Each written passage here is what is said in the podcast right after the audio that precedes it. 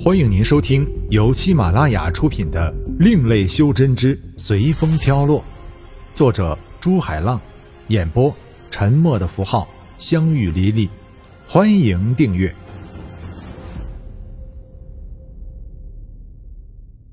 第七十一章：心魔反噬。一点金色的光芒从房子的中间亮起。虽然是光，但非常的柔和，舒坦的感觉传遍了老邢的全身。而床上的天宇，自从金光亮起，就安静了下来。金光蔓延开始，中间出现一个脚踏九叶金莲、身披金格袈裟、手捏大慈大悲诀、两条白眉低垂、打着光头的和尚。和尚由于苍老。眼睛已经是一条缝了。老邢呆呆的，一时没有反应过来，因为他修炼这么多年，就是仙人也只是见过那么一两个，何况是神人了。您是？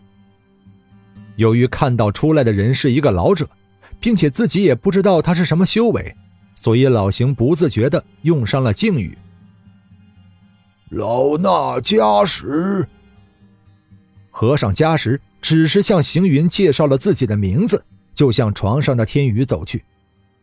如果这时仙界的掌界神使波叶在这里的话，肯定会惊慌的过来行礼。因为眼前的和尚看起来平淡，却是神界的五位神尊之一。老邢虽然看不出眼前这位僧人的修为，但他知道肯定比自己高了不知道多少。看僧人走向天宇，知道他肯定是为天宇来的。难道把天宇送到这里的就是他吗？老邢想到这里，恭敬的问道：“前辈，我兄弟的情况……他被自己的心魔反噬，如果我再来晚一点的话，恐怕他已经变成只知道杀人的魔头了。”加时神尊说道：“心魔反噬，那我兄弟还能不能救？”虽然行云并不知道心魔反噬是什么，但他可以肯定一定很严重，不然眼前的这位僧人也不必一副沉重的表情了。我试试吧，应该能够暂时抑制住他的心魔，不过以后会不会复发？就要看他的心性的转变了。加时神尊说着，手上闪现一股金色的神光，直接朝天宇的脸上抚去。金光过处，天宇脸上的黑色能量马上不停消退而去。加时神尊以为心魔已经被自己放出来的祥和之光抑制住了。但他一旦把手放开，黑色马上又在天宇的脸上蔓延开来。怎么会这样？一直来，佛宗就是魔的克星，这是无可置疑的。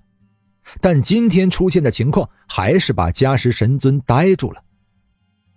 加时神尊没有拿开按在天宇脸上的手，另一只手则向虚空打出连续三道金色能量。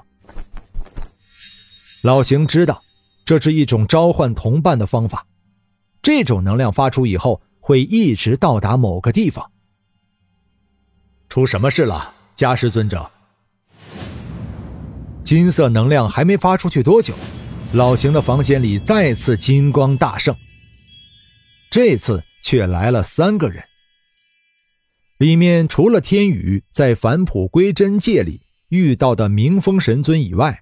还有两个老者，其中一个穿的和普通修真者一模一样，而另外一个穿着就有点另类了，就单单一块白布在中间打了个孔，可以让脑袋出来，然后在腰间围上一根白带。你们自己看看吧。”加时神尊对着其他三个说道。不过即使不看。明风他们也知道肯定问题大了，不然就没必要把他们都叫过来了。但明风还是走上前去，放出神之力检查天宇的情况。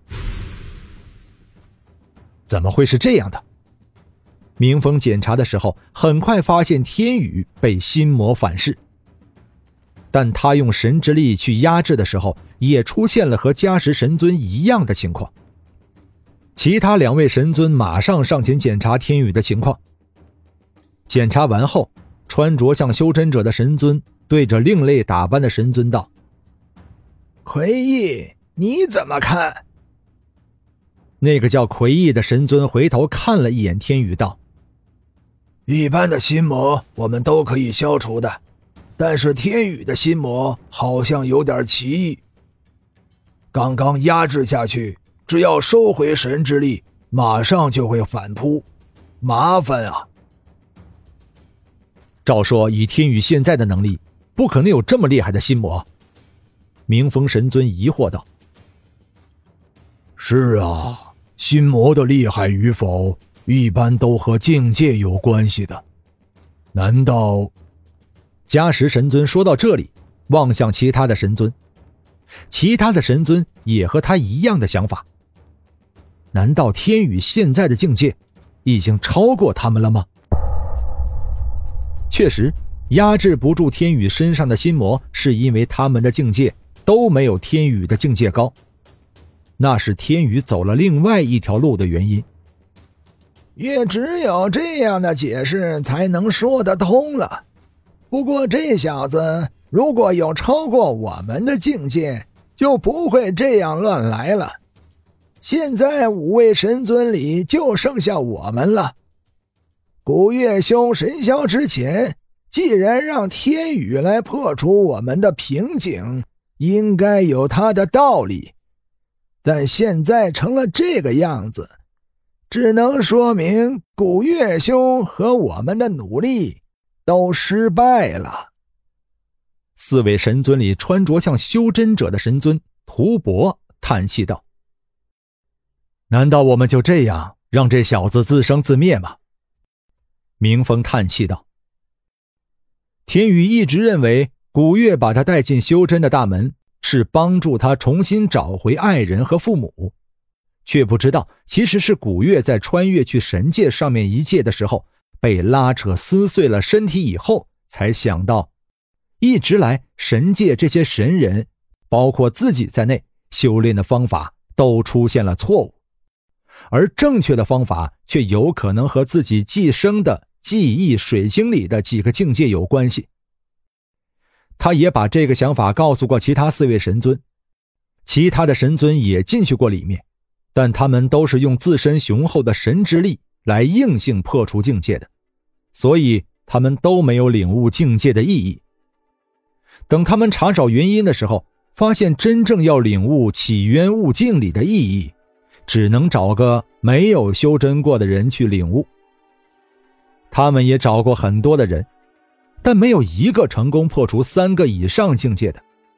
而这个时候，古月却传来自己马上要神霄的消息，并告诉他们自己找了个人。被送进了天地之境。如果他能成功出来，那么就说明他有可能就是他们一直要找的人，而这个人就是天宇。天宇从宇宙之境出来后，这几位神尊就一直关注他，所以天宇在返璞归真界出不来的时候，明风神尊帮了他；而天宇心魔反噬的时候。加时神尊也及时的出现，并帮他暂时压制住了心魔。四位前辈，我知道你们都是有大神通的人，请你们发发慈悲，救救我兄弟吧！行云一听到他们说要放弃天宇，任他自生自灭，就着急的给四位神尊下跪。毕竟天宇是为他渡劫才会被心魔反噬的。你是？这时，后来的四位神尊才注意起行云来。虽然一开始就发现屋里有这么一个人，但他们以为是加时神尊带来的，所以没有询问。我是天宇的兄弟，求求四位前辈了。行云不停的叩头道：“你先起来吧，我们也没有办法能救他。有因才有果，如果他不强行释放魔种，又屠戮了那么多仙人的话，就不会出现今天的情况了。”加时神尊道。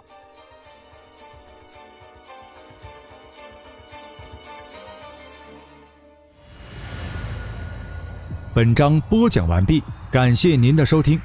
如果您喜欢的话，欢迎订阅专辑，下集更精彩。